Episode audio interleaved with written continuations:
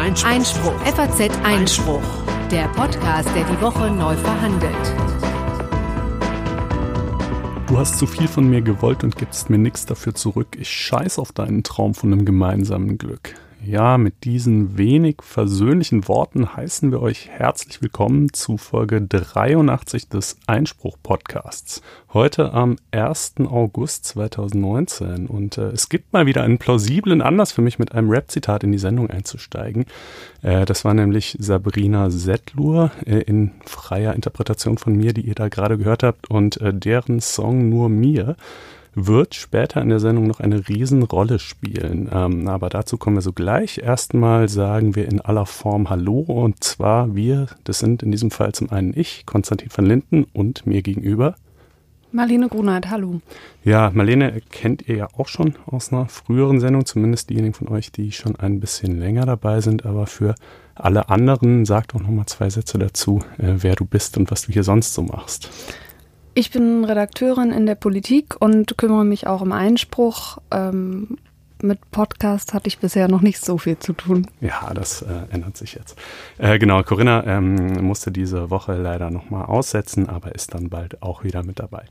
Ähm, gut, dann äh, erstmal zu den Themen. Wir haben gleich noch zwei Nachträge zu Dingen, über die wir in früheren Sendungen gesprochen haben. Einmal die äh, lustige Pfändungsgeschichte bei den Parteien und äh, dann das ähm, Debakel um die AfD-Liste in Sachsen.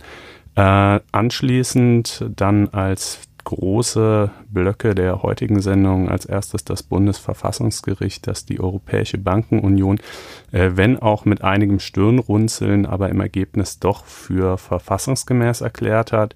Ähm, anschließend der Europäische Gerichtshof, der gleich in zwei Verfahren entschieden hat, die beide äh, so mit dem Stichwort Zensurheberrecht zusammenhängen. Also wenn Urheber sich auf das Urheberrecht berufen, aber in Konstellationen, wo man weiß, eigentlich geht es ihnen gar nicht darum, eigentlich wollen sie hier äh, was ganz anderes, nämlich äh, missliebige Berichterstattung unterdrücken und dann stellt sich die Frage, äh, geht das oder geht das nicht? Da hat der EuGH ähm, so ein paar Pflöcke eingeschlagen. Ähm, dann, Stichwort Pflöcke eingeschlagen, das hat er leider auch an anderer Stelle getan äh, nämlich bei der Frage, ähm, ja, welchen datenschutzrechtlichen Pflichten äh, Webseitenbetreiber unterliegen, die den Facebook-Like-Button auf ihrer Sendung einbinden.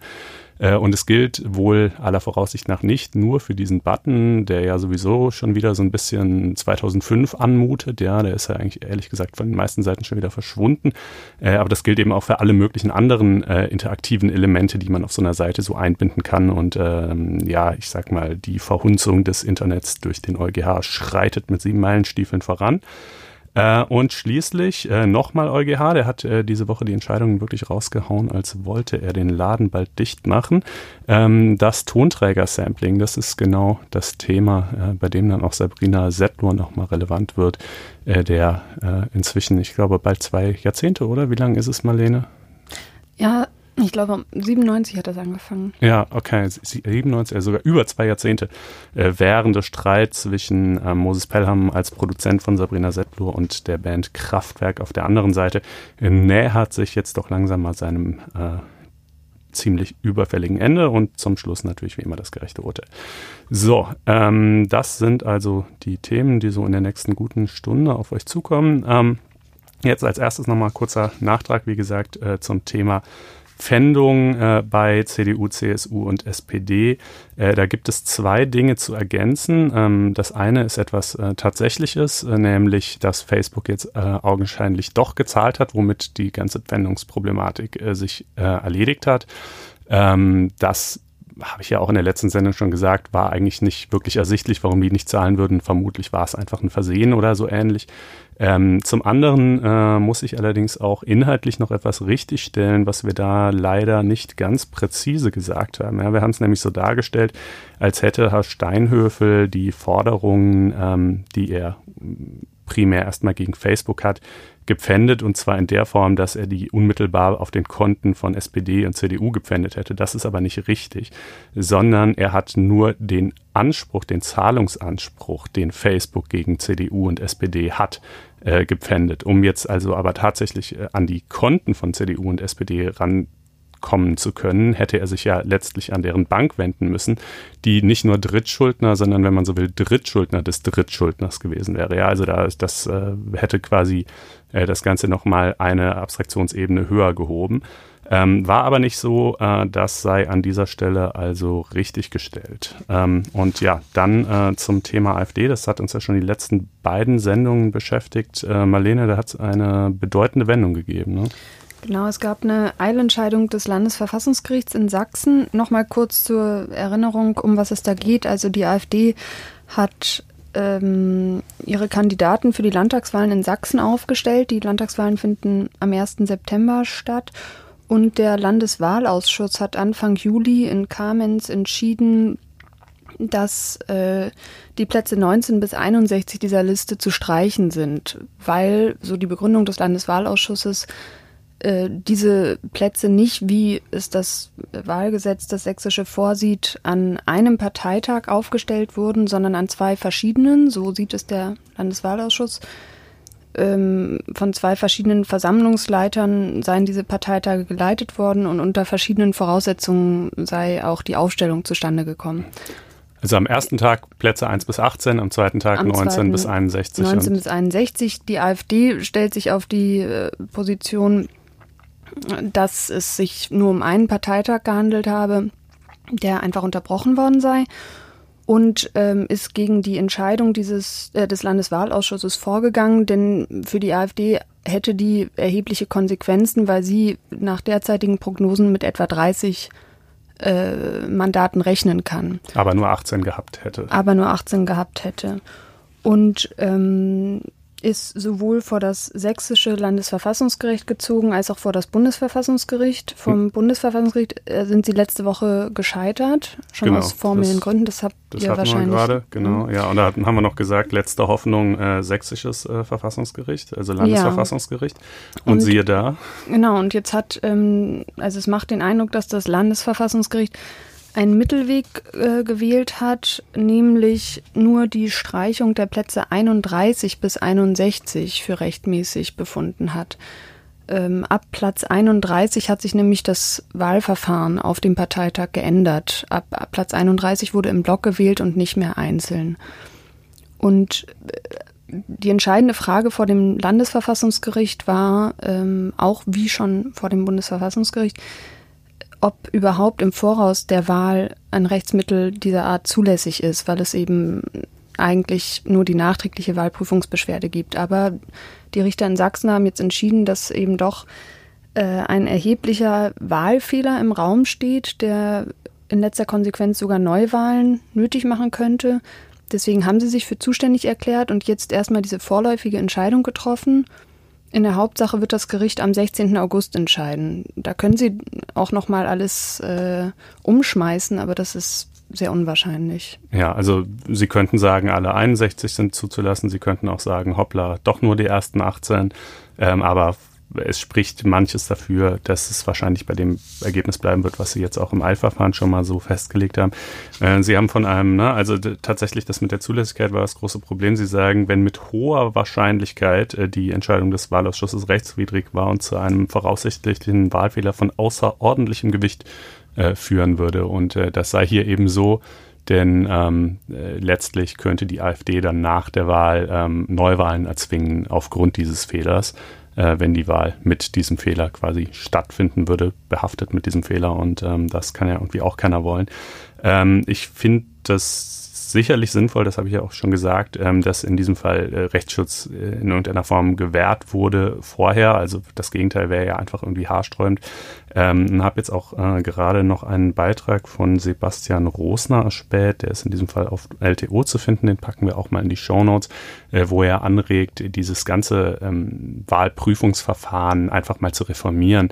Äh, insbesondere auch die Tatsache, das haben wir ja hier auch dargestellt, dass äh, bei, der, bei der klassischen Wahlprüfung, erstens findet die erst nach der Wahl statt, kann erst nach der Wahl stattfinden und zweitens äh, ist die ja auch, bevor sie an die Gerichte geht, erstmal den Parteien vorzulegen, die regelmäßig, äh, je nachdem wie die Wahl ausgegangen ist, kein Interesse daran haben werden, dass die Wahl überprüft wird und am Ende Neuwahlen möglicherweise stehen. Ja, wobei man natürlich sagen muss, das hat schon gute Gründe, warum es in der Regel erst nachträglich zulässig ist. Also habt ihr ja sicher auch äh, ausbuchstabiert, dass es eben darum geht, dass erstmal die Wahlen ordnungsgemäß ablaufen müssen. Und es gab ja in der Vergangenheit, wenn auch in sehr seltenen Fällen, durchaus Raum für Ausnahmen. Mhm. Also gerade vor ein paar Monaten hat das Bundesverfassungsgericht ja auch im Voraus der Europawahlen eine, ähm, eine, eine Überprüfung zugelassen der, der Wahlrechts. Da ging es um den Ausschluss äh, von Menschen, ja, genau. Und ja. Ähm, Untergebrachter, genau.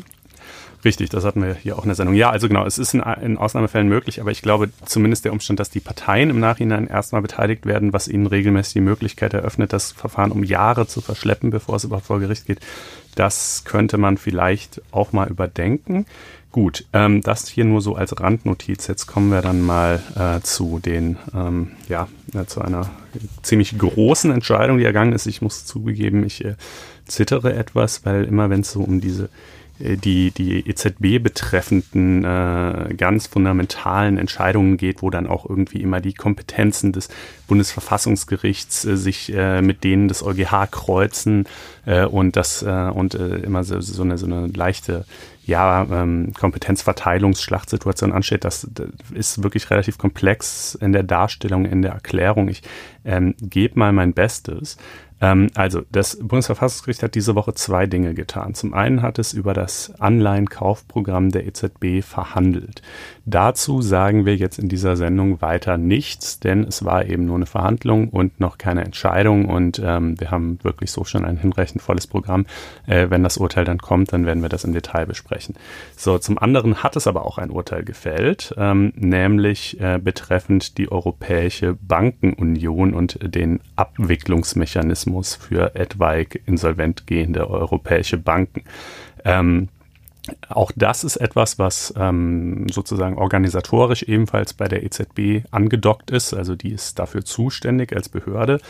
Ähm, und was ist jetzt diese Bankenunion überhaupt? Also ähm, die Idee ist, dass die äh, Banken der europäischen äh, Mitgliedsländer äh, nicht mehr von den nationalen, von der nationalen Bankenaufsicht äh, überprüft werden, also in Deutschland zum Beispiel von der BaFin und der Bundesbank, äh, sondern eben von der EZB. Ähm, und das hat man sich überlegt im Anschluss an die äh, Finanzkrise von 2008, weil man halt gesagt hat, dass ähm, das hat, das ist alles sozusagen so verflochten miteinander, äh, dass man halt auch nicht, also die, die Verantwortung einfach nicht bei einem einzelnen Mitgliedstaat belassen kann, denn die negativen Konsequenzen, äh, wenn eine Bank äh, insolvent geht, die treffen dann ja eben auch nicht nur diesen einen Mitgliedstaat, sondern aufgrund der vielfachen wechselseitigen Beteiligungen alle äh, Mitgliedstaaten, die ganze EU letztlich. Und deshalb ist es sinnvoll, äh, da eine, eine sozusagen zentrale Kontrollinstanz zu errichten. Und äh, das ist wohl auch tatsächlich sinnvoll, ähm, spricht zumindest viel dafür, ja, aber ähm, gleichwohl äh, war jetzt die Rechtsfrage vor dem äh, Bundesverfassungsgericht, ähm, ob das nicht eigentlich eine Kompetenzüberschreitung darstellt, also ob in den europäischen Verträgen überhaupt äh, irgendwo sich eine Bestimmung findet, ähm, die es äh, der EZB erlauben würde, diese Kontrolle auszuüben. Denn ähm, äh, die kann schon eine ganze Menge jetzt machen. Also die kann zum Beispiel deutschen Banken äh, vorschreiben, wie groß die Kapitalpuffer sind, die sie anlegen müssen. Sie kann äh, auch die Berufung von Managern ablehnen. Sie kann äh, deutschen Banken die Zulassung entziehen etc. Das sind also gewichtige Entscheidungen, die äh, getroffen werden von äh, Beamten der EZB. Diese Beamten, die kann der deutsche Wähler nicht wählen. Die kann er, also gut, ich meine, die deutschen Beamten kann der deutsche Wähler auch nicht wählen, aber da hat er zumindest, ähm, sagen wir mal, äh, indirekt noch einen besseren Einfluss drauf, indem er halt zumindest die deutschen Politiker wählt. Ähm, Wobei, Wo, wobei gut. wir kommen ja später wahrscheinlich auch noch dazu, inwiefern es eben durchaus Kontrollmechanismen auch gegenüber der Europäischen Bankenaufsicht gibt. Also ja, es gibt es gibt sie schon irgendwie, aber jedenfalls, äh, ich sag mal, das, das war halt eines der Probleme, die hier mhm. im Raum standen, ob die äh, nicht, äh, ob das nicht sozusagen zu weit ähm, entfernt wäre und somit letztlich ein Verstoß, also wurde tatsächlich auch ein Verstoß gegen das Wahlrecht unter anderem gerügt vor dem Bundesverfassungsgericht. Ähm, so, bevor wir ans rechtlich Eingemachte kommen, noch ein paar ähm, Eckdaten, die, glaube ich, auch noch ähm, fürs Verständnis äh, wichtig sind. Ähm, also die EZB kontrolliert, habe ich gerade gesagt, die europäischen Banken. Das stimmt und stimmt auch wieder nicht. Äh, sie kontrolliert nur in Anführungsstrichen 114 Banken europaweit. Es gibt, glaube ich, etliche Tausende. Ähm, allerdings sind diese 114 halt die 114 größten, die zusammen äh, ungefähr 80 Prozent äh, des Kapitals ausmachen. Ja. Ähm, äh, das heißt, die ganzen kleinen ähm, Sparkassen, Landeskassen und so in Deutschland, die werden nicht direkt von der EZB kontrolliert.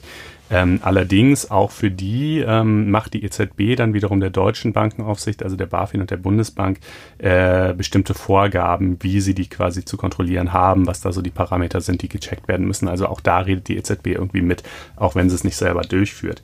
Ähm, und es hatte in der Vergangenheit ein Urteil des, des äh, Europäischen Gerichts erster Instanz, das ist quasi die Vorinstanz zum EuGH gegeben, ähm, das gesagt, und da fand sich, ähm, fand sich ein Satz drin, der also hier nochmal besonders viel Spannung reingebracht hat. Das hat nämlich gesagt, ähm, eigentlich sei, das, sei die EZB für äh, die Kontrolle aller europäischen Banken zuständig, aller sämtlichen tausend und sie würde das quasi äh, hier jetzt nur in dem Fall den, den nationalen Banken Aufsicht überlassen. So sie würde das delegieren. Genau.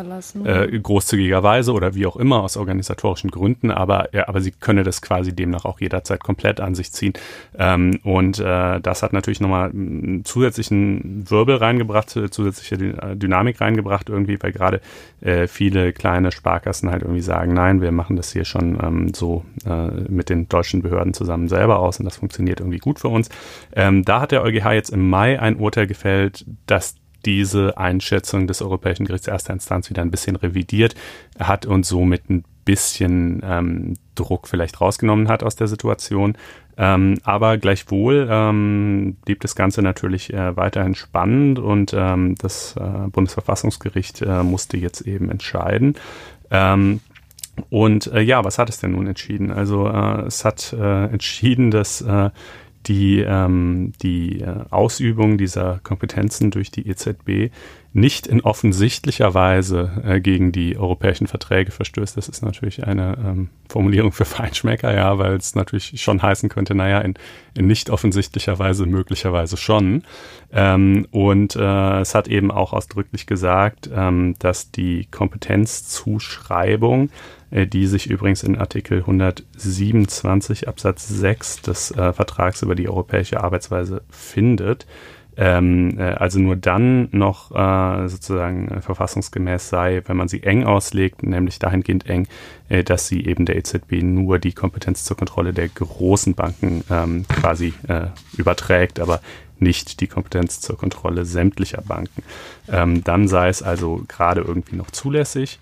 Ähm, und der zweite äh, rechtliche Punkt, äh, den es äh, hier gemacht hat, der betrifft dann den, den äh, einheitlichen Abwicklungsmechanismus. Äh, für diesen gibt es übrigens noch mal eine eigene EU-Behörde, die, äh, die dann für dessen Durchführung zuständig ist. Ähm, das ist, Moment, wie heißt sie noch gleich? Der Ausschuss für einheitliche Abwicklung, genau.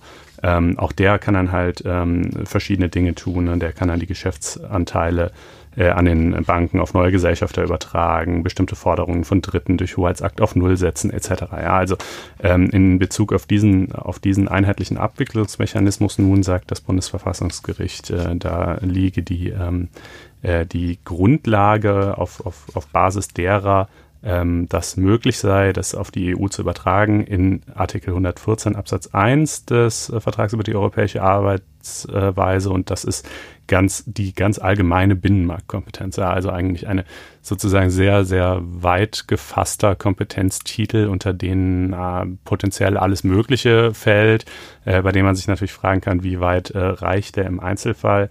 Ähm, das äh, Bundesverfassungsgericht lässt das hier genügen. Ähm, und äh, beziehungsweise lässt es jedenfalls auch wieder insoweit genügen, dass sie sagen, es ist zumindest keine offensichtliche Überschreitung ähm, der, äh, der Kompetenzen, ob es vielleicht dann irgendwie doch ähm, eine, eine weniger offensichtliche ist, das lassen sie offen. Ähm, das ist eben immer so, ja, dieses ein bisschen Gerangel zwischen, zwischen äh, Bundesverfassungsgericht, äh, EuGH und, äh, und überhaupt äh, europäischen Institutionen. Ne? Das ist ja jetzt hier auch nicht das erste Mal, äh, dass äh, diese Fragen virulent werden und äh, so zum ganz großen Bruch äh, hat Karlsruhe es noch nie kommen lassen. Also sie haben jetzt noch nie gesagt, ähm, äh, das ist schlechterdings ähm, äh, verfassungswidrig. Hier werden tatsächlich genuine Kompetenzen des deutschen Gesetzgebers so weit auf die EU verlagert und damit so weit der Einflussmöglichkeit der deutschen Wähler entzogen, dass es nicht mehr mit der deutschen Verfassung vereinbar ist. Aber sie haben es schon wiederholte Male angedeutet und mahnend äh, den Zeigefinger erhoben. Ähm, ich weiß nicht, hast du da irgendwie, also. Äh, also, das haben sie eben auch im Lissabon-Urteil, was inzwischen, glaube ich, auch zehn Jahre alt ist, sehr deutlich getan und ähm, darauf kommen die Kläger eben hier auch immer wieder zurück. Also damals wurden ja ähm, zum Beispiel wurde der Begriff der Verfassungsidentität auch in diesem Sinne eben stark bemüht. Ne? Mhm. Also dass äh, was meint das? Dass eine Überlagerung von gewissen Bereichen in die EU schlechterdings ausgeschlossen ist, äh, sofern sie den Kern der Verfassungsidentität betreffen. Und deswegen ist das wie so eine permanente Mahnung aus Karlsruhe, aber du hast schon recht, also sie sind noch nicht so weit gegangen bisher, äh, ist auf dieser Grundlage wirklich zum Bruch kommen zu lassen. Mhm, mh. Ja, ähm, und äh, also in diesem Fall, wie gesagt, ich denke, dass die, die Grundidee äh, dieser Bankenaufsicht ähm, schon eine sinnvolle ist, aber man muss es, glaube ich, auch so ein bisschen vor dem Hintergrund sehen, dass äh, die, die Bankenunion und die Gemein und ähm, hier die, na, wie heißt es denn, äh, dieser Abwechslungsmechanismus, äh, das sind quasi die ersten beiden Ausbaustufen. Äh, es gibt aber auch noch eine dritte Ausbaustufe, über die immer gesprochen wird, die bisher noch nicht ähm, umgesetzt worden ist, aber ähm, das ist sozusagen auch so eine äh, Brüsseler Begehrlichkeit, nämlich die gemeinsame europäische Einlagensicherung. Das hat sich bisher ähm, politisch nicht durchsetzen lassen, aber ist immer wieder im Gespräch, äh, bei der dann also letztlich die Haushalte der Mitgliedstaaten ob nun in voller Höhe oder vielleicht irgendwie eingeschränkt oder wie auch immer, das mag mal dahinstehen, aber jedenfalls in irgendeiner Form ähm, unmittelbar für das, für das Insolvenzrisiko ähm, der Banken anderer Mitgliedstaaten einstehen müssten. Ja. Ähm, also bisher, das kann man vielleicht gerade nochmal sagen, äh, funktioniert es nur in Anführungsstrichen so, dass die äh, europäischen Banken so eine Sonderabgabe zahlen. Diese Sonderabgabe, die fließt quasi in so ein, in so ein Notfallkonto hinein. Äh, auf diesem Notfallkonto sollen bis zum Jahr 2024 60 Milliarden Euro stehen. Ähm, das ist schon Realität, das findet schon statt. Ähm, und damit könnte dann natürlich sozusagen gegengesteuert werden, wenn halt irgendwo mal die Bude brennt. Aber je nachdem, ähm, wie sehr die Bude brennt, reicht es halt auch nicht. Und diese gemeinsame europäische Einlagensicherung würde halt quasi eine, eine jedenfalls deutlich weitergehende Einstandspflicht der Mitgliedstaaten vorsehen. Und ähm, das könnte ich mir vorstellen, wenn das eines Tages mal kommen sollte, dass das vielleicht der Punkt wäre, wo das Bundesverfassungsgericht sagt, nee, ähm, das äh, geht jetzt äh, tatsächlich zu weit. Aber gut, das ist noch Zukunftsmusik, ähm, aber vielleicht äh, auch in dem Zusammenhang mal erwähnenswert. So, ähm, und ja, wie gesagt, EZB-Urteil äh, steht noch aus. Ähm, auch, also das, das andere EZB-Urteil steht noch aus, die, die, ähm, äh, das die Anleihenkäufe betrifft. Ähm, dazu kommen wir zu gegebener Zeit. Habe ich irgendwas Wesentliches vergessen, Marlene, was man hierzu noch hätte sagen sollen? Man kann noch ergänzen, dass ähm, die Richter eben sich durchaus ja auch auseinandergesetzt haben mit dem Vorwurf des äh, Demokratiedefizits, hm. aber eben auch klargestellt haben, dass die EZB ja ganz bewusst als eine unabhängige Institution errichtet wurde, äh, denn nur auf diese Weise kann sie die Währungspolitik ähm, überwachen, steuern ähm, und die Richter haben eben jetzt auch betont, ja gut, es gibt ein Demokratiedefizit, aber es wird eben auch dadurch kompensiert, dass es zum Beispiel gewisse Rechenschaftspflichten gibt, die ähm, die EZB treffen ähm, und in allererster Linie auch durch eine gerichtliche Kontrolle, die eben möglich ist, wie wir hier äh, anhand dieses Verfahrens sehen. Die möglich ist, die allerdings natürlich unendlich mühsam ist. Ähm, also das ist ja nicht so, dass man jetzt quasi zum Amtsgericht gehen könnte und äh, gegen irgendwas klagen, was die EZB macht. Das ist schon äh, sehr schwierig zu, zu bewegender Hebel. Ähm, aber es ist immerhin einer, ja, das stimmt schon. Ähm, und äh, klar, das Erste, was du gesagt hast, ist natürlich auch ein guter Punkt. Also wenn, wenn die EZB in allem, was sie tut, den Egoismen ähm, sämtlicher Mitgliedstaaten ausgesetzt wäre und ein Mitgliedstaat sowieso befindet jetzt, a, für unseren Bankensektor wäre es aber gerade vorteilhaft, wenn irgendwie äh, die Banken mehr Schulden machen dürften oder dies anders oder jenes anders machen dürften und das äh, sozusagen ein permanentes Gerangel darum, dann könnte sie ihre Funktion natürlich auch nicht so ausüben, wie sie soll. Also es ist, äh, wie gesagt, es hat schon auch alles seinen Sinn, äh, aber es ist eben natürlich auch eine, eine ja, äh, vielleicht, ja, jedenfalls erhebliche Übertragung ähm, von ursprünglich mal äh, nationalstaatlichen Kompetenzen an die EU. Ähm, gut, so viel also dazu. Und äh, dann kommen wir mal zu den, zum Zensurheberrecht. Ne? Ja, also der EuGH hat sich diese Woche äh, sehr viel mit dem Urheberrecht befasst. Und am Montag gleich in zwei Entscheidungen. Da ging es einmal um Volker Beck, der 1988 für einen Sammelband, der ähm, der pädosexuelle Komplex hieß, einen Beitrag geschrieben hat und darin sich sehr stark eingesetzt hat für die Entkriminalisierung von Pädosexualität, die er für dringend erforderlich hielt. Volker Beck hat sich längst von diesem Text distanziert, ähm, hat ist aber bei äh, dieser Distanzierung übers Ziel hinausgeschossen und hat ähm, behauptet, der Herausgeber des Sammelbands habe den Text auch äh, nachträglich in seinem Sinn verfälscht. Das hat sich als falsch erwiesen. Also der erschienene Text sei quasi, hätte Aussagen enthalten, die er, Volker Beck, ja. überhaupt nicht so geschrieben hätte. Und äh, das war wohl ja nicht so richtig der Fall. Oder? Genau, das hat 2013 Spiegel Online festgestellt, ähm, als das Originalmanuskript aufgetaucht ist und ähm, hat dieses Manuskript dann veröffentlicht und ähm, beziehungsweise auf das Manuskript verlinkt und auch auf eine veröffentlichte Fassung von Volker Beck selbst. Also der hatte selbst das Manuskript auf seiner Seite veröffentlicht, allerdings mit der Anmerkung versehen, ich distanziere mich von diesem Beitrag. Und gegen diese Verlinkung hat sich Volker Beck gewehrt unter Verweis auf sein Urheberrecht ähm, hat quasi gemeint, das ist ja mein Text, ich habe den geschrieben, ich bin der Urheber, ich darf darüber verfügen, wo genau. der erscheint und wo der nicht erscheint. Und mit dieser Strategie hatte er zunächst auch Erfolg, also äh, es landete irgendwann beim Bundesgerichtshof, ähm, der allerdings äh, dann, das war im Sommer 2017, den EuGH angerufen hat ähm, und um Auslegung der EU-Urheberrechtsrichtlinie gebeten hat. Mhm. Und der EuGH hat nun entschieden, dass erstmal ganz grundsätzlich, also Urheberrecht äh, seit geraumer Zeit eine EU-Angelegenheit, dass äh, der Gesetzgeber, der nationale Gesetzgeber und nationale Gerichte keine neuen Ausnahmen vom Urheberrecht schaffen dürfen, also das Urheberrecht in diesem Sinne nicht schwächen dürfen, zugunsten der Pressefreiheit. Aber die Richter haben darauf hingewiesen nun, dass die Richtlinie doch so auszulegen ist, dass die Presse- und Meinungsfreiheit Vorrang vor Urheberrecht haben kann, wenn es um eine Berichterstattung von öffentlichem Interesse geht, also vor allem über eine Berichterstattung über äh, um eine Berichterstattung über ne? Tagesereignisse.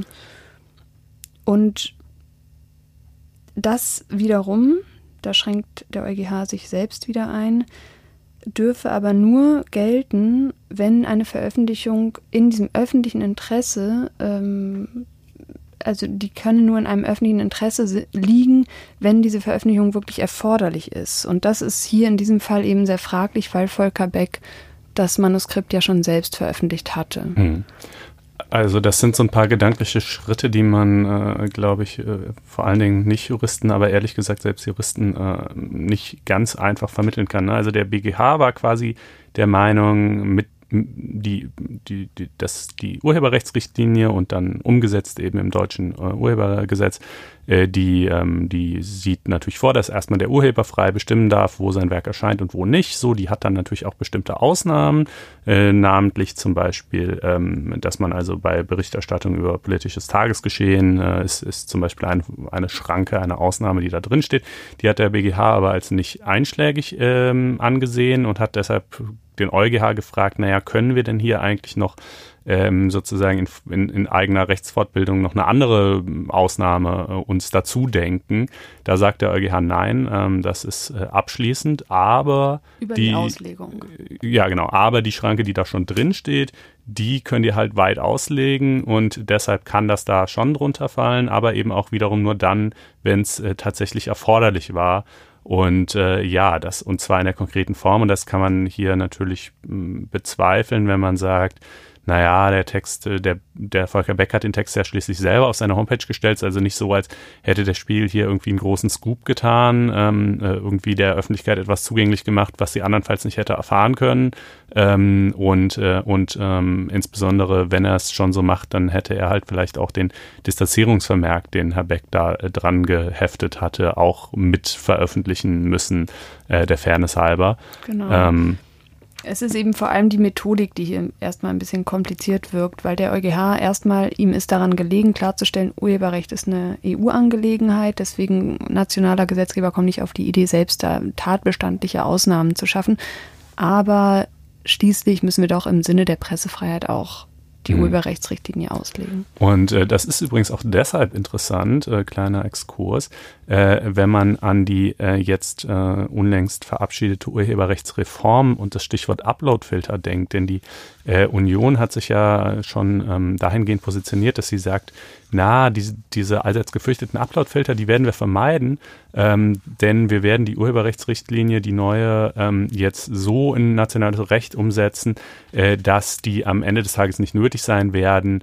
Äh, wir schaffen da so bestimmte Ausnahmen. Und auch das ähm, wie auch immer das exakt im Einzelnen aussehen äh, könnte überhaupt, würde vermutlich wiederum darauf hinauslaufen, dass der nationale Gesetzgeber, der deutsche Gesetzgeber, ähm, eine Schranke schaffen möchte, äh, so der Vorschlag äh, der Union, die eben in der Urheberrechtsrichtlinie eigentlich nicht drinsteht. Und da hat der EuGH hier schon relativ klargestellt, nee, das geht eben nicht, sondern ihr könnt nur, ihr könnt das, was da drin steht, könnt ihr möglicherweise weit auslegen, um manches Verhalten zu legalisieren, aber ihr könnt jetzt nicht einfach äh, äh, euch noch ganz neue Ausnahmen dazu erfinden. Ähm, ja, ist das, ist das äh, zu Volker Beck, muss man zu dem noch was sagen? Ich glaube nicht. Aber es gibt noch einen zweiten genau, Fall. Es ne? gab noch, ähm, auch am Montag wurde ein zweiter Fall verhandelt. Da ging es um die sogenannten Afghanistan-Papiere, die die WAZ, also die Westdeutsche Allgemeine Zeitung, 2012 veröffentlicht hatte. Das waren militärische Lageberichte zu Auslandseinsätzen der Bundeswehr, die ähm, als Verschlusssachen der niedrigsten Geheimhaltungsstufe eingestuft waren und ähm, dagegen wollte die Bundesregierung nun vorgehen und hat die äh, WATZ verklagt und sich dabei auf ihr Urheberrecht an diesen Dokumenten berufen. Was erstmal irritiert hat, weil äh, klar war, dass es der Bundesregierung natürlich nicht um den Schutz einer kreativen Leistung geht, sondern um die Geheimhaltung. Und daher kam das Wort Zensurheberrecht auf. Und ähm, auch dieser Fall landete schließlich beim EuGH. Und äh, der Generalanwalt am EuGH hat äh, dieser Strategie der Bundesregierung ähm, eine ziemlich klare Absage erteilt. Das war vergangenen Oktober. Und auch vor diesem Hintergrund ist das Urteil, was jetzt am Montag kam, doch erstaunlich, weil der EuGH zumindest größere Sympathien für äh, die Strategie und die Klage der Bundesregierung erkennen lässt. Und ähm, auch der erinnert natürlich zuerst daran, dass äh, die Werkeigenschaft äh, hier genau zu prüfen ist und vor allem die sogenannte Schöpfungshöhe. Also die ähm, Frage, ob diese, ob diese hm, Berichte, diese militärischen Lageberichte überhaupt schutzfähig sind. Urheberrechtlichen Schutz ja. genießen können, genau. Also ähm, dafür ist es nicht nötig, dass, das, dass es sich um ein Werk von künstlerischer, ähm, künstlerischer, von künstlerischem Wert ähm, handelt. Aber bei rein informatorischen Dokumenten ähm, ist das eigentlich ausgeschlossen. Also anders gesagt, es reicht aus, äh, dass ein Werk nur aufgrund einer gestalterischen Freiheit entstanden ist, ähm, aber die bloße Information, die da nach einem Schema F erstellt wird, ist eben nichts, was dem Urheberrecht unterfällt. Also irgendein armer Beamter im Verteidigungsministerium, der einfach Woche für Woche nur aufschreibt, so und so viele deutsche Soldaten befinden sich auf diesem Einsatz in Land X, so quasi immer nach, nach demselben Schema, das wäre dann nicht urheberrechtlich schützbar.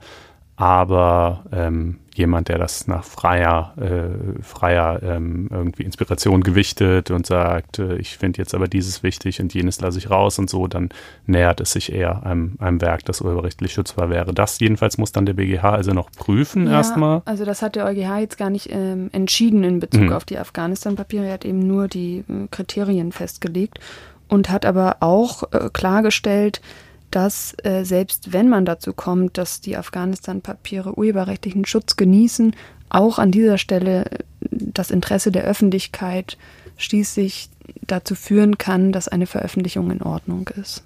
Ja, führen kann, aber halt auch nicht führen muss. Ne? Also das ja. ist ja ist hier auch wieder so ein bisschen, also er hat auch erstmal wieder gesagt, ne, es gibt keine, keine, keine neue Schranke, also entweder ihr könnt es unter irgendwas fassen, was da schon drin steht, oder eben nicht. Und äh, die beiden Schranken, die in Betracht kommen, sind, ist auch wieder zum einen Berichterstattung über politisches Tagesgeschehen.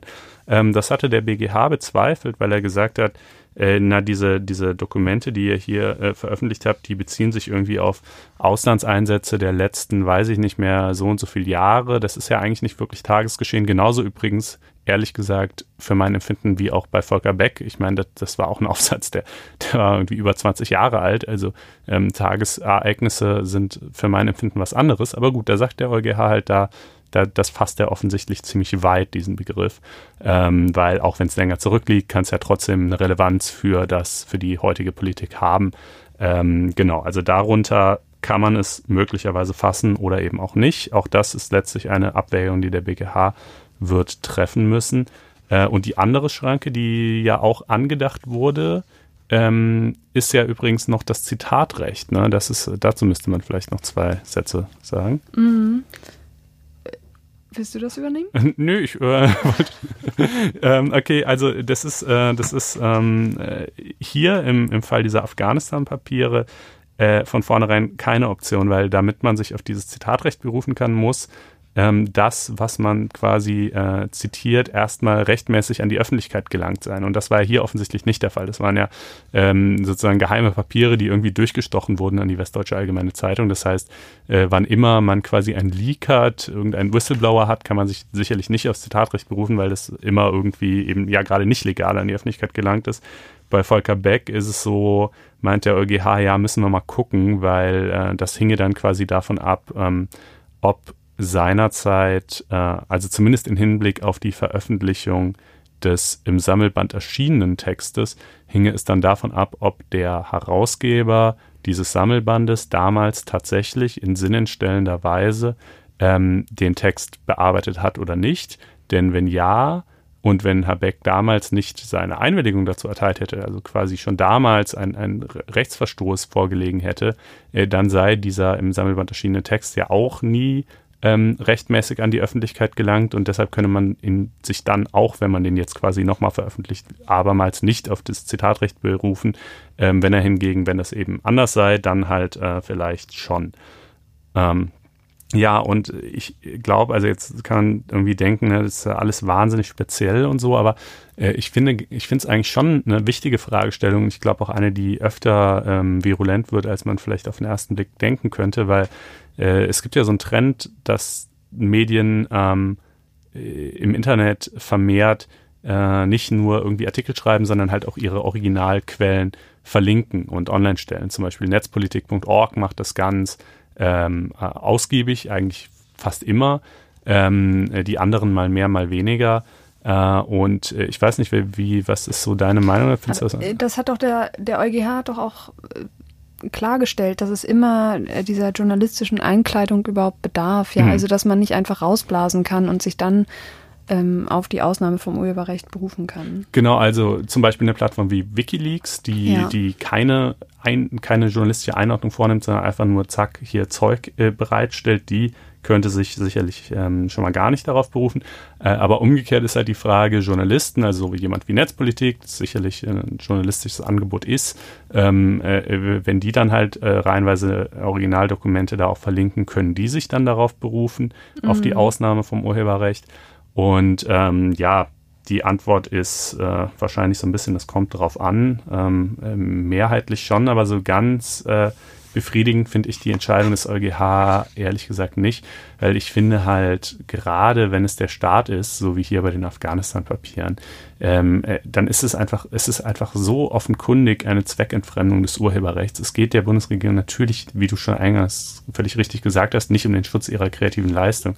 Und äh, ich finde halt, wenn es, wenn es wirklich so ist, dass man sagen könnte, dass, das wäre ja auch vorstellbar, dass man wirklich sagt, ähm, hier werden nationale Interessen gefährdet durch diese Veröffentlichung. Äh, keine Ahnung, der, der Bundeswehreinsatz in Afghanistan ähm, äh, läuft jetzt irgendwie Gefahr äh, zu scheitern, ähm, weil diese Dokumente im Netz stehen. Äh, das ist dann natürlich sicherlich sehr nachvollziehbar, dass man das dann unterbinden will, aber das dafür gibt es dann ja, nicht auf dem Weg des Urheberrechts. Genau, da gibt es so. eben, da gibt es dann ja ganz andere Mechanismen. Also wenn das tatsächlich so ist, auch da übrigens ist ja Netzpolitik genau das richtige Beispiel. Ne? Ähm, äh, da gab es ja diesen Fall, äh, dass sie eben ein Strafverfahren gegen die geführt wurde wegen Landesverrats, ja.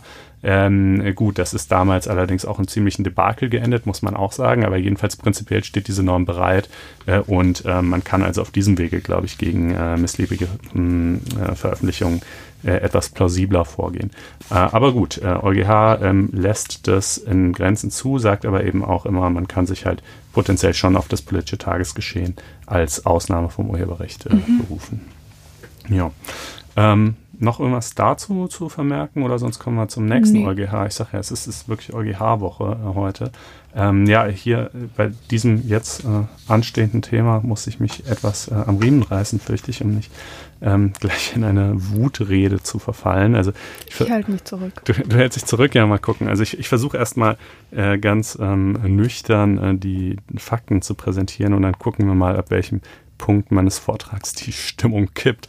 Ähm, also, äh, worum ging es überhaupt? Es ging um eine Klage der Verbraucherzentrale Nordrhein-Westfalen gegen den Online-Shop des Modeunternehmens Peak und Kloppenburg, äh, der da heißt Fashion ID. Äh, warum? Ähm, weil die Verbraucherzentrale NRW hat also Fashion ID 2015 zunächst abgemahnt äh, und dann eine Unterlassungsklage erhoben. Sie möchten bitteschön den Facebook-Like-Button auf ihrer Seite nicht mehr einbinden. Ja, das ist, man kennt das. Inzwischen ist das irgendwie schon wieder außer Mode gekommen, habe ich den Eindruck. Ich sehe den zumindest gar nicht mehr so viel, aber so eine Zeit lang äh, hatten ganz viele Seiten diesen Like-Button, da konntest du halt draufklicken und dann hast du quasi ähm, über dein Facebook-Konto ähm, die, die frohe Kunde verbreitet, äh, dass du die Lederjacke von Review für 149 Euro irgendwie saugeil findest oder so, ja.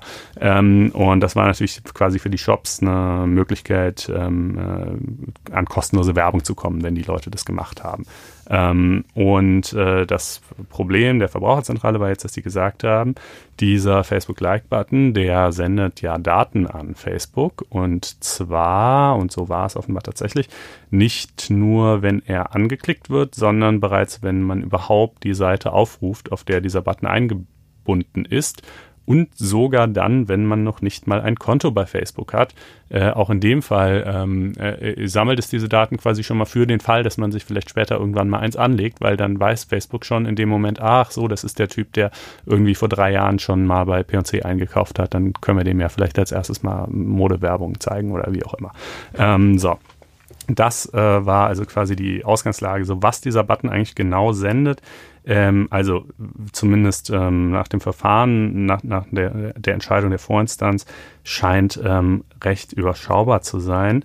Äh, und zwar, ähm, wenn man halt äh, eingeloggter Facebook-Nutzer ist, dann eben eine Zuordnung zu deinem Facebook-Konto, dass man also weiß, dass du derjenige bist, der auf Facebook ähm, sowieso heißt. Ähm, äh, bei nicht eingeloggten Nutzern eben wird ein Cookie gesetzt, um diese Zuordnung später mal zu ermöglichen, falls sie ein Konto erstellen und die URL der Seite, wo der Button eingebunden ist. Also in diesem Fall die URL des ähm, Online-Shops von Beak und Kloppenburg. Ähm, also letztlich eben einfach, äh, ja, ziemlich wenig, aber genau das, was man halt braucht, um, um diese Bewerbung dann äh, zu ermöglichen. Ähm, so, und äh, jetzt äh, der Fashion ID bzw. Peak und Kloppenburg haben halt gesagt, äh, Leute, da können wir da nichts für. Ähm, wir, wir haben ja diesen Button nicht so programmiert, äh, dass der so funktioniert, wie er es tut. Ähm, das, das liegt ja schließlich an Facebook, äh, dass der diese Daten überträgt. Äh, und die Verbraucherzentrale NRW hat gesagt, na, ihr könnt aber schon was dafür, weil ihr bindet ihn ja schließlich ein. Ähm, und wenn ihr das nicht tätet, dann würde es auch nicht passieren. Und äh, nun war also die Frage, im, bei, im, also das war jetzt noch nach der alten Datenschutzrichtlinie zu beurteilen, dieser Fall, aber äh, nach der DSGVO ist die, ist die Problematik eine ähnliche. Äh, wer ist jetzt der Verantwortliche für diese Datenübertragung? Der EuGH äh, schichtet das Problem so ein bisschen ab und sagt, ähm, für, die, für die Übertragung der Daten an Facebook äh, sind beide gemeinsam verantwortlich, sowohl Facebook als auch ähm, der äh, Online-Shop. Ähm, für die spätere Verarbeitung der Daten ist allein Facebook verantwortlich, weil da, was Facebook dann konkret mit den Daten macht später, Darauf hat der Online-Shop ja nun wirklich gar keinen Einfluss mehr. Aber auf den Umstand, dass Facebook die Daten erstmal kriegt, äh, hat er ja eben schon einen gewissen Einfluss, indem er den Knopf einbindet. Und im Übrigen hat er auch ähm, ein, ein kommerzielles Interesse daran, ähm, weil er das eben sozusagen als Werbemöglichkeit nutzt und, ähm, und bereit ist, dafür die Daten seiner äh, Seitenbesucher ein Stück weit auszuverkaufen an Facebook. Ähm, und äh, was folgt jetzt daraus überhaupt? Also ähm, diese Stellung als äh, Verantwortlicher hat dann eben verschiedene äh, Konsequenzen, ähm, ob sie zu einer Mithaftung führt. Das ist, äh, da legt der EuGH sich nicht fest, das sei nach äh, nationalem ähm, Recht äh, zu beurteilen, nach nationalem Schadensrecht. Also wenn jetzt zum Beispiel gegen Facebook irgendwann ein Bußgeld verhängt werden würde, weil es heißt, ähm, dieser, dieser ähm, Button ist irgendwie sozusagen verstößt gegen die DSGVO, ihr müsst jetzt ein Bußgeld zahlen, ob dann quasi eine Mithaftung äh, all jener gegeben sein könnte, die diesen Button eingebunden haben, das ähm, sei nach nationalem Recht zu beurteilen. Ähm, aber es gibt natürlich äh, auch sozusagen genuin aus der Datenschutzrichtlinie bzw. der DSGVO fließende Pflichten, die auf jeden Fall ähm, auch jeden treffen, der den Button einbindet. Äh, namentlich muss man, müssen die jetzt mit Facebook eine Vereinbarung äh, darüber schließen, ähm, so, es ist, wirkt wirklich völlig bizarr, ne? Ähm, äh, äh Marlene, ich sehe Marlene schmunzeln. Ähm, äh, du weißt nicht worüber. Äh, ja, ich weiß nicht worüber, es stimmt. Das, äh, wir, wir, kommen gleich dazu. Ähm, ich weiß ja, dass du ein bisschen datenschutzbewegter bist als ich. Ähm, also, äh, um das, um das hier erstmal noch kurz ähm, äh, ja, abzuschließen. Also, die müssen tatsächlich eine Vereinbarung über die, über die gemeinsame Datenverarbeitung schließen, in der festgelegt wird, wer für was zuständig ist. Wenn jetzt also zum Beispiel ein Nutzer äh, eine Anfrage stellt, welche Daten von mir habt ihr denn übertragen, äh, dann kann er diese Anfrage wahlweise an Facebook oder auch an Fashion ID stellen. Fashion ID und Facebook müssen aber intern eine Verabredung darüber haben, wer dem dann nachkommt ähm, wer auch zum Beispiel einem Löschungsverlangen nachkommt, äh, wie das sichergestellt werden kann, dass ein Löschungsverlangen dann auch äh, tatsächlich ähm, eben äh, ordentlich äh, befolgt wird, äh, etc. Also Sie müssen zum einen diese, diese arbeitsteilige Vereinbarung schließen, zum anderen müssen Sie natürlich etwaigen äh, Forderungen wie zum Beispiel nach Auskunft oder nach Löschung auch tatsächlich nachkommen. Und ähm, das Ganze erinnert ja übrigens so ein bisschen auch an die Entscheidung des EuGH von vor, ich weiß gar nicht mehr genau, einem Jahr oder so, ähm, äh, zum, zur Mitverantwortung von Facebook-Seitenbetreibern. Darüber haben wir in Folge 28 gesprochen. Auch da hat der EuGH ja entschieden, dass äh, wenn jetzt zum Beispiel äh, ein Unternehmen eine, eine eigene Facebook-Seite hat, die man liken kann, äh, dass es dann ebenfalls mitverantwortlich ist für die Datenverarbeitungen, die auf dieser Seite stattfinden. Ähm, obwohl natürlich auch da letztlich Facebook derjenige ist, der die Regeln aufstellt und, und ähm, dafür sorgt, dass die Dinge so funktionieren, wie sie funktionieren. Naja, anyway. Ähm, das äh, kann man jetzt sagen, ähm, klingt ja irgendwie doch alles plausibel mit Verantwortung und so. Tatsächlich haben ja beide irgendwie einen Verursachungsbeitrag. Äh, warum denn eigentlich nicht? Ähm, aber es, äh, ach ja, genau, und pardon, noch, ach ja, das äh, muss man auch noch dazu sagen. Also äh, der Seitenbetreiber muss auf jeden Fall die Besucher informieren darüber, dass ihre Daten erhoben werden ob er auch ihre Einwilligung ähm, verlangen muss oder ob er sich äh, auf, einen, auf einen anderen Erlaubnistatbestand, namentlich auf ein berechtigtes Interesse, berufen kann. Da legt der EuGH sich wiederum nicht fest. Und da sagt er, es käme auch auf die konkrete Situation an. Also sprich, was ist das für eine Seite, auf der ich da bin? Ähm, ja, was könnten da für, für, für Faktoren überhaupt ausschlaggebend sein? Was weiß ich, wie sehr muss ich vielleicht gerade auf dieser Seite damit rechnen, dass meine Daten weiter übertragen werden könnten oder nicht? Wie sehr hat dieser Seitenbetreiber ein kommerzielles Interesse oder welche anderen Interessen stehen bei dem vielleicht im Vordergrund, ähm, etc. etc. Also ich glaube, äh, äh, das ist natürlich auch wieder super unbefriedigend für die Praxis, weil jetzt weiß man es halt irgendwie immer noch nicht so richtig. Muss man, muss man jetzt tatsächlich die Einwilligung verlangen oder nicht? Und wenn ja, was hieße das überhaupt? Dann gibt es zum Beispiel diese Zwei-Klick-Lösungen, ja, die haben auch einige Seitenbetreiber tatsächlich äh, ähm, schon äh, so eingebunden, dass quasi dieser Button, der ist dann da, der ist aber erstmal ausgegraut, nicht, äh, nicht äh, aktiviert sozusagen. Und ähm, du musst dann erstmal da draufklicken und äh, bestätigen, ja, tatsächlich bin ich einverstanden, dass der jetzt hier sein Ding macht, dieser Button, und äh, erst dann wird der aktiviert und erst dann kannst du ihn halt auch anklicken oder wie auch immer. Ähm, so, das ist aber wie gesagt, ob das tatsächlich mit der Einwilligung äh, nötig ist oder nicht, das hat der EuGH nicht endgültig beantwortet. Ähm, und ja, jetzt kommen wir vielleicht langsam zu dem Punkt, wo ich dann endlich mal kotzen kann äh, über dieses Urteil.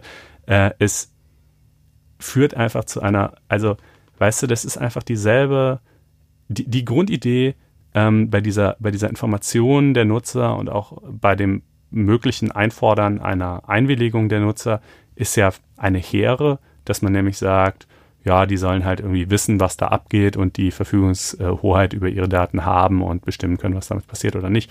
Nur wenn dir diese, diese Informationen und diese Entscheidungen 500 Mal pro Tag ähm, präsentiert wird und abverlangt wird, äh, dann äh, nützt es halt einfach nichts mehr. Also genauso wie diese scheiß Cookie-Banner, die du jetzt einfach äh, ebenfalls äh, der EU sei Dank seit etlichen Jahren auf jeder Seite hast. Ja, liest irgendjemand, die macht sich irgendjemand Gedanken darüber tatsächlich, was das jetzt eigentlich in diesem Fall jeweils heißt und ob man das jetzt möchte oder nicht? Nein, natürlich nicht. Es ist einfach nur nervig. Es macht einfach den Gebrauch des Internets erheblich äh, unkomfortabler und wenn wir das jetzt, und das ist, geht eben zu dem zurück, was ich eingangs gesagt habe, ne, mit interaktiven Elementen, das sind ja leider keineswegs nur der Facebook-Button, das gilt für eingebaute, eingebettete Tweets, eingebettete vielleicht Google Maps-Karten, ähm, YouTube-Videos, Vimeo-Videos und dann auch noch alle möglichen äh, ebenfalls äh, eingebauten Elemente, die du vielleicht gar nicht siehst, die ja beim Hintergrund liegen. Äh, Zählmarken von der VG Wort, ähm, äh, äh, Analysetools, äh, die der Webseitenbetreiber so aktiviert hat. All dieser Krempel überträgt Daten äh, halt an diverse Stellen. Äh, und ich meine, so funktioniert, also irgendwie so funktioniert halt auch das Internet. Ja, Datenübertragung ist schon so ein bisschen die Grundidee. Ähm, und äh, die Vorstellung, äh, den Nutzer da tatsächlich jedes Mal drüber zu informieren und, und fragen zu wollen, ob das okay sei, ist haarsträubend. Äh, das würde einfach nur, zu, also das würde jeden Webseitenbesuch zu einem unendlichen bürokratischen Gang machen, den keiner gehen will. Und äh, Marlene, gibt es überhaupt, kann überhaupt irgendein Mensch bei diesem Thema wirklich anderer Meinung sein als ich? Sage es mir bitte. Also ich bin da nicht ganz so leidenschaftlich. Ja. Ähm, ich finde auch nicht, dass das Argument, es nervt, hier ein plausibles ist. Also es mag auch daran liegen, dass mir nicht ganz so viele dieser Meldungen täglich um die Ohren flattern wie dir. Ähm, aber ich finde es ganz grundsätzlich erstmal völlig richtig, dass das Gericht feststellt, wer einen Button benutzt, der ausgerechnet an Facebook sehr viele Daten ähm, überträgt, selbst bei Leuten, die die Website besuchen, die nicht bei Facebook angemeldet sind, dass derjenige dafür eine Verantwortung trägt, finde ich erstmal vollkommen richtig. Wie das im Ende ausgestaltet wird und dieses Urteil umgesetzt wird, ist dann eine andere Frage. Aber ja, also meine Genervtheit hat auch nicht dein Stadium erreicht. Ja, äh, offenbar nicht. Ich weiß nicht, ob du einfach ein, ein äh, gelassenerer Mensch äh, bist oder, oder weniger im Internet so surfst. Im Internet. Äh, wahrscheinlich, vielleicht ein bisschen von beiden. Äh, also ich kann an dieser Stelle übrigens jedem mal, und das hat meine Surferfahrung dramatisch aufgewertet, äh, das I Don't Care About Cookies Add-on empfehlen. Ja, das kann man sich, das gibt's glaube ich für alle gängigen Browser, das kann man sich installieren, dann werden einfach diese ganzen Cookie-Warnungen nicht mehr angezeigt. Äh, das ist schon mal ein Segen, ähm, der die Sache also deutlich deutlich besser macht. Und ähm, ich glaube, perspektivisch sinnvoll wäre einfach, dass man in jedem Browser so, ein, so einen Hebel hat, der kann zwei oder drei oder vier oder wie viel auch immer Einstellungen haben, ja, und die eine Einstellung, die, die würde ich jetzt einfach mal äh, provisorisch äh, mit äh, Shut up and take my data äh, überschreiben, ja, ähm, äh, das wäre die, die, genau, das wäre die, die ich wählen würde, weil ich einfach null Problemo damit habe. Ähm, und äh, und ähm, am anderen und die andere Einstellung, die können wir ja vielleicht Aluhut nennen. Und äh, dann kann es ja vielleicht auch noch irgendwas dazwischen geben. Ähm, und äh, dann sozusagen, weißt du, hätte man halt diesen zentralen Hebel, den man also nicht für jede einzelne Webseite betätigen müsste, sondern den man quasi als, als generelle Einstellung hat. Und, ähm, und äh, dementsprechend äh, würde man dann halt irgendwie funktio funktionierendes Internet haben oder nicht. Ähm, und äh, das schiene mir eigentlich so auf technischer Ebene die, die sinnvollste Lösung zu sein. Ähm, und äh, ja, doch, nee, ich bin immer noch nicht fertig. Es tut mir leid. Wir ich muss noch mehr sagen. Zeit mehr, Weil ich, ich, muss noch zwei Sätze dazu sagen. Ähm, äh, und zwar, äh, was ich ja auch irgendwie, also was mir auch einfach da immer so, äh, glaube ich, zu meiner Aufregung beiträgt, es wird ja immer so ein bisschen ausgeblendet bei dieser ganzen Verteufelung von, von Facebook und Co. Weißt du, deren Dienst ist halt kostenlos, ja du zahlst dafür nichts. Also es ist sozusagen und das und diese diese ganze Paranoia auch, das ist irgendwie das ja. entbindet nicht von gewissen Pflichten, Konstantin. Nee, das entbindet nicht äh, von gewissen Pflichten, aber die Frage ist ja von welchen äh, ist halt irgendwie entbindet oder nicht. Und äh, ich meine, diese also weißt du, dass dass auch viele Medien ehrlich gesagt überhaupt nicht mehr in der Lage sind, das Wort Facebook in einem Satz zu schreiben, ohne das Wort Datenkrake mitzuverwenden.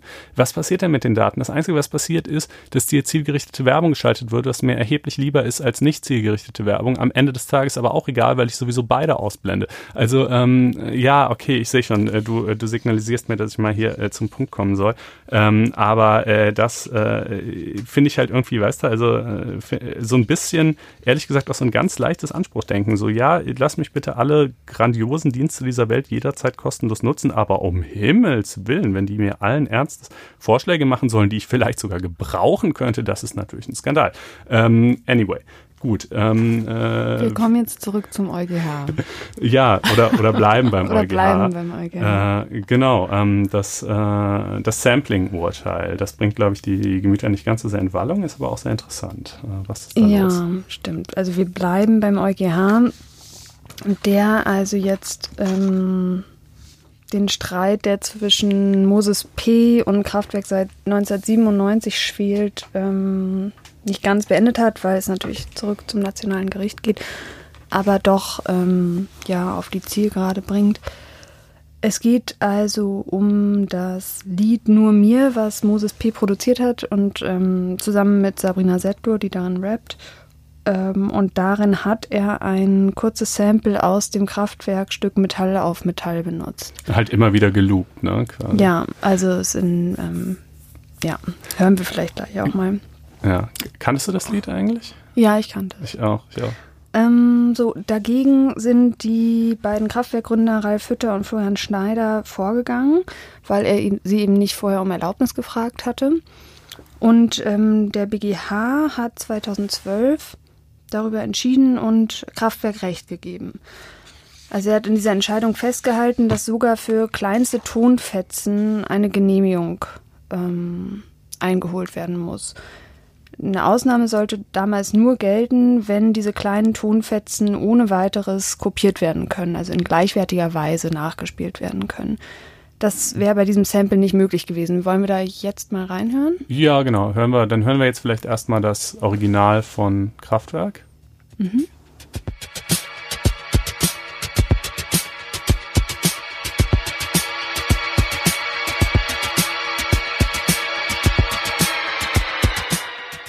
So, also das war eben ähm, das äh, Original und äh, jetzt äh, hören wir mal rein, äh, was Moses P. zusammen mit Sabrina Settler daraus gemacht hat und äh, ja, achtet mal darauf, ehrlich gesagt, ob ihr es überhaupt wiedererkennen könnt.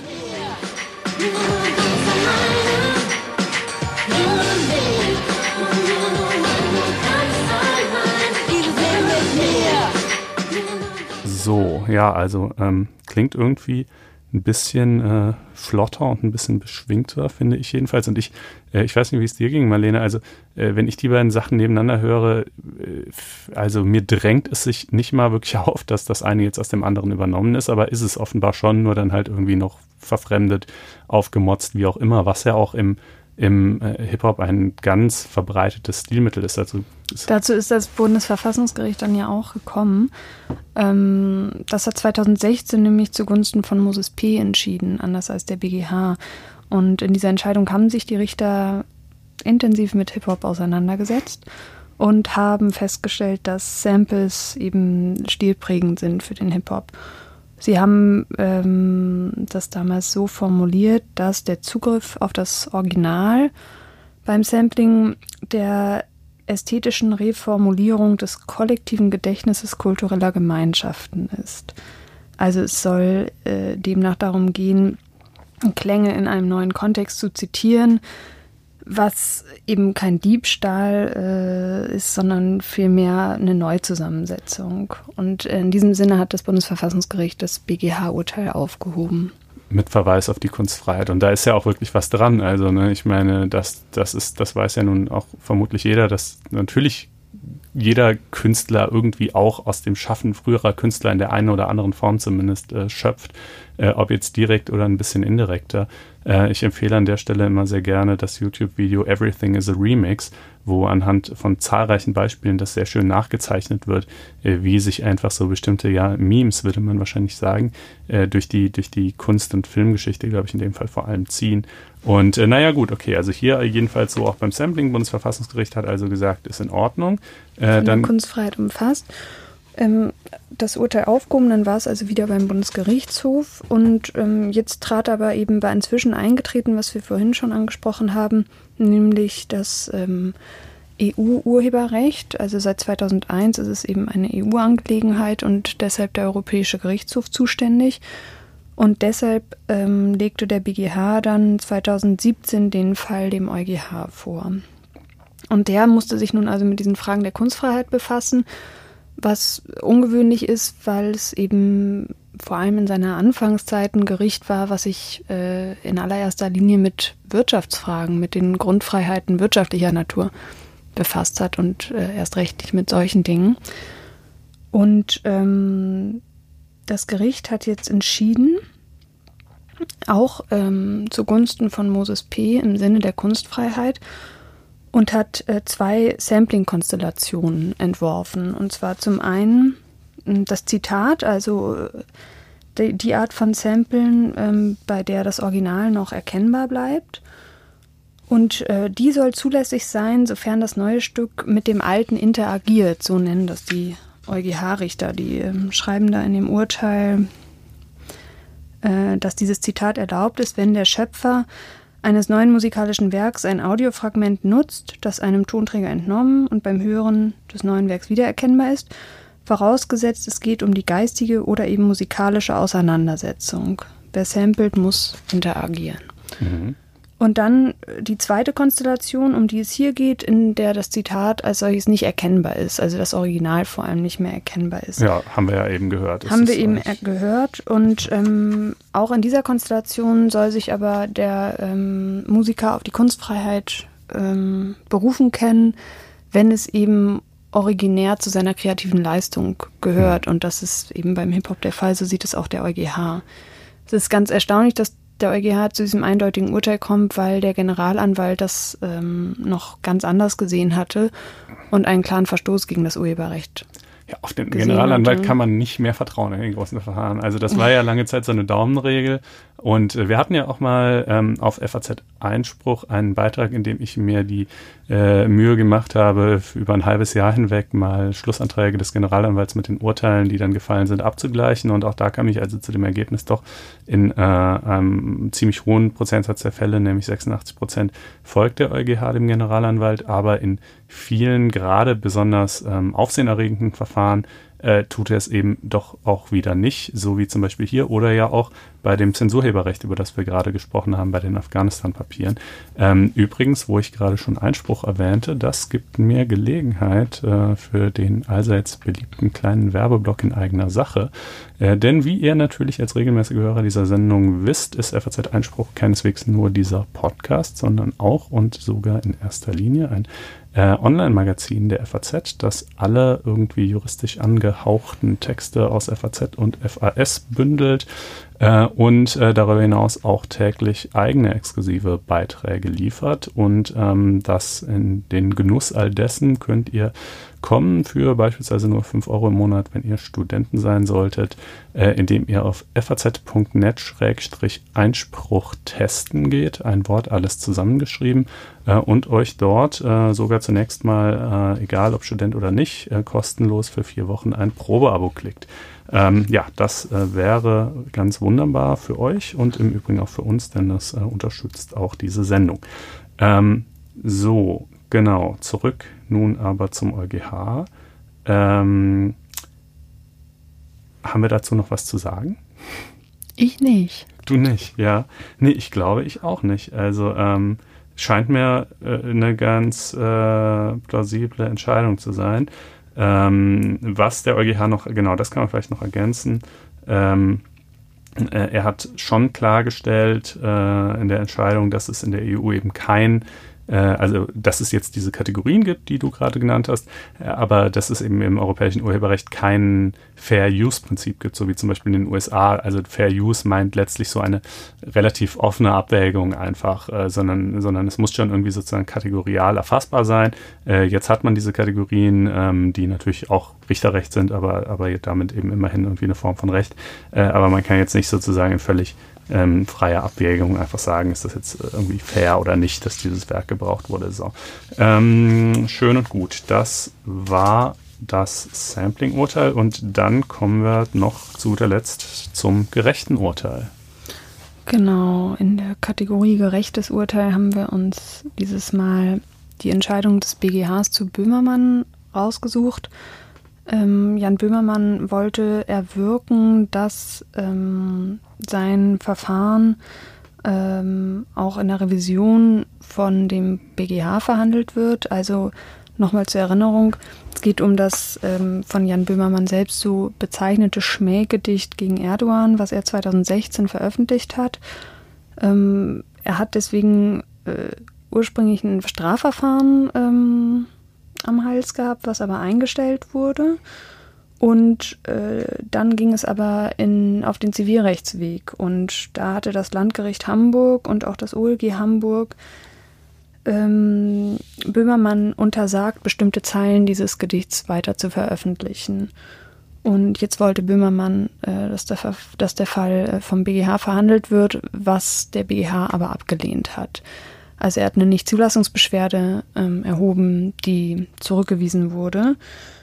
Und das aus dem Grund, dass der BGH zivilrechtliche Revision nur ähm, bei äh, Fällen ähm, verhandelt, die eine grundlegende Bedeutung haben oder in Fällen, in denen augenscheinlich ist, dass es eine Fortbildung des Rechts braucht oder ein Urteil des BGHs, um eine einheitliche Rechtsprechung zu gewährleisten. Das ist vielleicht gar nicht jedem so klar. Man kann nicht einfach in jedem Zivilrechtsstreit äh, unbedingt vor den BGH ziehen, sondern eben nur, wenn äh, eines dieser Kriterien vorliegt, die du gerade genannt hast. Jetzt könnte man natürlich denken, naja, grundsätzliche Bedeutung. Ich meine, es hat irgendwie eine mittlere diplomatische Krise ausgelöst und mhm. war ein Riesenthema im Land. Also ist das nicht irgendwie, äh, gibt es da nicht Dinge, die vor dem BGH landen, die doch ein bisschen kleiner wirken und, und äh, wo die Revision dann doch zulässig ist? Wobei das natürlich dann vor allem ja, gesellschaftspolitische genau. Bedeutung meint, die du ansprichst. Ja, ja genau. Also er hat es halt nicht näher begründet, seine, seine Entscheidung, die Revision nicht zuzulassen, aber in der Tat grundsätzliche Bedeutung meint halt eher grundsätzliche rechtliche Bedeutung. Und da kann man natürlich, ja, wobei ehrlich gesagt, selbst da finde ich auch, ähm, es war ja schon ein Verfahren, wo auch Juristen wirklich äh, rauf und runter alles diskutiert haben. Wie ist es jetzt mit der Kunstfreiheit? Äh, wie weit reicht die, wie sehr ist das irgendwie hier nur ein vorgeschobener Trick, wenn Böhmermann sagt, ich versuche gerade äh, mhm. mit diesem Gedicht aufzuzeigen, was man eben nicht mehr darf. Was sind Schmähungen? Das äh, genau. betraf schon grundsätzlich. Also ich Fragen, finde es eigentlich auch eine verblüffende Entscheidung des BGH. Ich finde, man hätte es gut anders begründen können. Ähm, äh, Im Ergebnis freut es mich einfach nur deshalb, weil Böhmermann damit unterlegen ist. Ähm, das äh, das äh, reicht mir auch, um es irgendwie als gerechtes Urteil zu nehmen. Und ja gut, man, man muss mal sehen, ich weiß noch, dass, dass der Scherz, äh, ähm, der Böhmermann ja da vertreten hat, vor allerdings äh, schon vor äh, einiger Zeit gesagt hat, dass sie in der Sache notfalls auch bis vor das Bundesverfassungsgericht gehen würden. Ähm, dass äh, der Zeitpunkt wäre dann ja jetzt quasi gekommen. Ähm, aber genau, das, das ist die äh, letzte Möglichkeit, die er jetzt noch hat. das wird man sehen. Ähm, gut, äh, das soll es gewesen sein. Äh, wir verabschieden uns. Vielen Dank, Marlene, fürs Einspringen. Gerne. Ähm, und äh, ja, wir freuen uns natürlich wie immer, wenn ihr uns Sternchen im iTunes Store gebt. Und äh, ja, freuen uns auf nächste Woche. Macht's gut. Bis dahin. Tschüss. Ciao, ciao.